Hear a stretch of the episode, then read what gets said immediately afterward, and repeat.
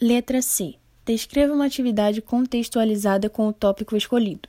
Resposta: O texto se baseia na ideia que a criança desenvolve a capacidade de imaginar, de se inserir na cultura e na sociedade e de aprender a viver em grupo, brincando. Sabendo disto, qual é o primeiro contato da criança com as regras e com o papel de cada um? Resposta: O faz de conta é o primeiro contato da criança com as regras e com o papel de cada um, aprendizado fundamental para a vida em sociedade.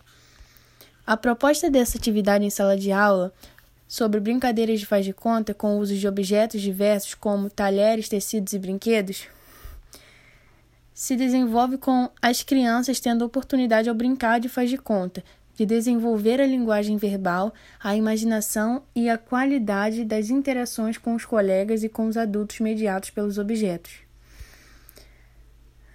Essa brincadeira é considerada um poderoso instrumento de desenvolvimento da, da capacidade imaginativa e criativa da criança.